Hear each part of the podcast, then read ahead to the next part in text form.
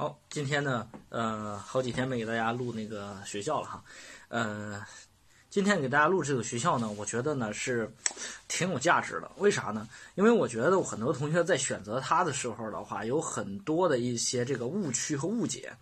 那它到底值不值得选？特别是在这个分数上值不值得选，那就值得商榷了哈。呃，这个费老师以前给大家讲过很多大学，但是大家一定要注意了。在选大学的时候，一定要注意一个叫做性价比问题。什么叫性价比呢？就相当于是你的一个分数和这个学校的真实实力之间的这样的一个一个对比。哎，如果说你的分数选它的时候呢，有点虚高了，那这样来讲的话，就说明啥呢？说明你选亏了啊，价值不太合适。如果呢，你的分数挺低，但是你选这学校实力其实挺好的，你这个就叫做低分捡漏。所以说呢，我经常。之前给大家讲过很多一些大学哈，经常我说这个，比如上海电力大学我讲过啊，然后呢，我说上海电力大学在这个分数上有点亏了啊，很多的这个下边的评论人员就是就说这个啥啊，你你不懂上海电力大，上海电力大就业挺好的，叫怎么怎么样，在上海怎么样？呃，是他，我就说他是就业很好的一个学校，但是我跟你讲的意思就是在这个分数上，其实有更好的选择，你选它有点亏了，你要再往下低一个二十分、十五分，哎，你选它就超级值了，明白吧？包括深圳大学啊，六百六六百零零零九分，对吧？我说你选他有点亏了。有人说深圳大学好，这两年发展很好，你不知道。哎，实际上我我不我不反感，我就不反对啊，我不反对。那是但是因为你在六百零九分这个分数上选它就选亏了，因为在这个基础上选的好学校还很多啊。今天讲这个学校呢，就我觉得是有点不太匹配的，就是一个学校叫做哈尔滨工业大学深圳校区。这个深圳校区呢，是在二零一七年的时候啊，当时招收了第一批本科生。当时是啥呢？是依托于哈尔滨工业大学本部在全国招收的一批本科生啊，送到深圳来校区来培养。然后到二零一八年的时候呢，这个学校呢，在十八个省份啊，招收以自己的独立代码招收本科生。当然呢，除了这个河南省之外的十八个省份。后来在二零一九年的时候呢，河南省也进入到了深圳这个哈尔滨工业大学深圳校区招生。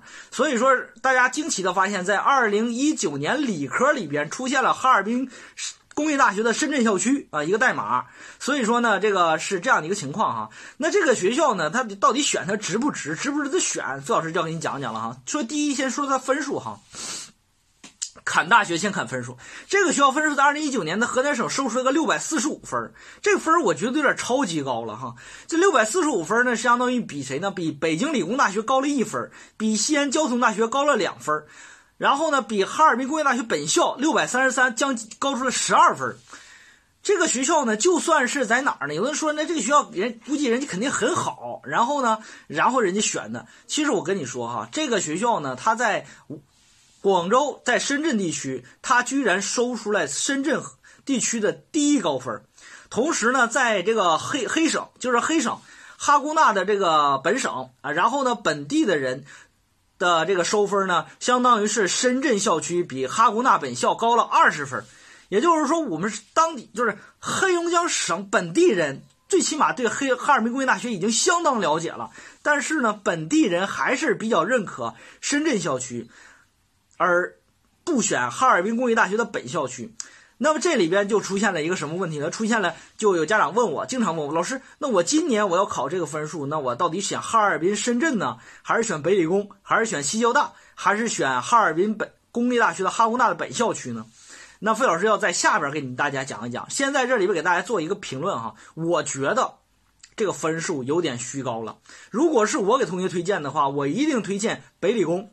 啊，为啥呢？因为北理工在二零一九年的时候，他承诺入校之后的他是啥呢？他专业呢可以按照自己学生的喜好进行调调剂。你你自己的话，看一下哈里北理工在二零一九年发布的招生章程里面明确的规定。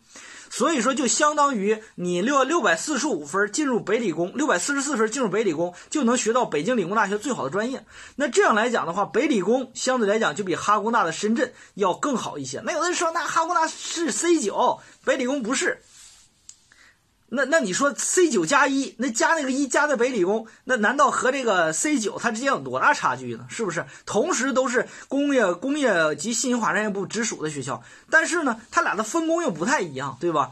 然后呢，这个你你说你该怎么选？一个是北京，一个深圳，那北京比深圳差多少嘛？对不对？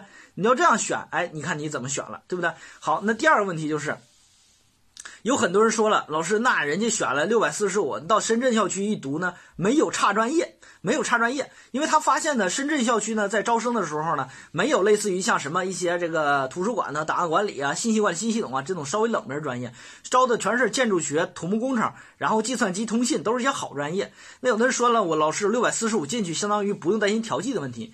其实那你是真没有看哈工大本校区，哈工大本校区它招生啥专业？哈工大的本校区招招生的专业是以工科实验班。经管实验班的方式出现的，就大类培养及实验班的方式出现的，所以说那更没有差专业啊。然后呢，这个你进去之后呢，而且都是实验班，都是这个学校最好的这样的一个体系。那相对来讲的话，我觉得要比深圳校区更容更好一些。深圳校区招生的时候，它采用的是啥呢？单独专业招生，所以说这个我觉得就没有哈工大本校区这种工科实验班的方式招生更好，更好。啊，所以说这个这个，如果说你六百四十五分，你要不选深圳校区而选本校区，你绝对能读到哈工大本校区的航空航天工科实验班。这个实验班是哈工大最牛逼的，最牛逼的就是啥呢？这这个地方我告诉你，这个是毕业了之后的话，基本上你读研读博，然后呢，你到沈飞、哈飞和这个成飞等等这些地方，都是一路绿灯。对吧？但是你到深圳校区，你这六百四十五分就绝对不会读到它的航空航天，连读它的计算机你都没有资格。所以说你就知道这个一好一坏、一反一正之间它有多大的差距，对不对？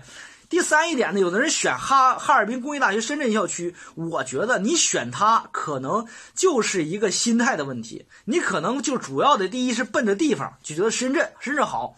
那这个是你选的一个点儿。第二一点的话，觉得哎呀，同时我又能读到一个 C 九院校，那这两个项一综合，你选择了哈工大的一个深圳。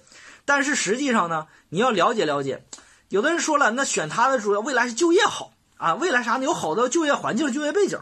但是我跟你讲，哈工大的本校区就业就不好了吗？对不对？那是你真不了解。哈工大的本校区每一年毕业的同学，你要看看啥呢？看他的招校招会的一个学企业目录，什么华为啊、中兴啊，就是中国最顶尖级的通信领域，什么沈飞、成飞啊，还有中国兵器集团呀、中国装备总公司啊，然后那个等等这些公司，都是打着飞机到这个学校去招聘的，打打着飞机去的，就是不远万里、不远千山万水，人家都到去这招聘的，所以说你被人家招走了。这不一样，到北京、上海、广州、深圳工作吗？那你非要说你非要这大学四年非要在深圳待，这是何必呢？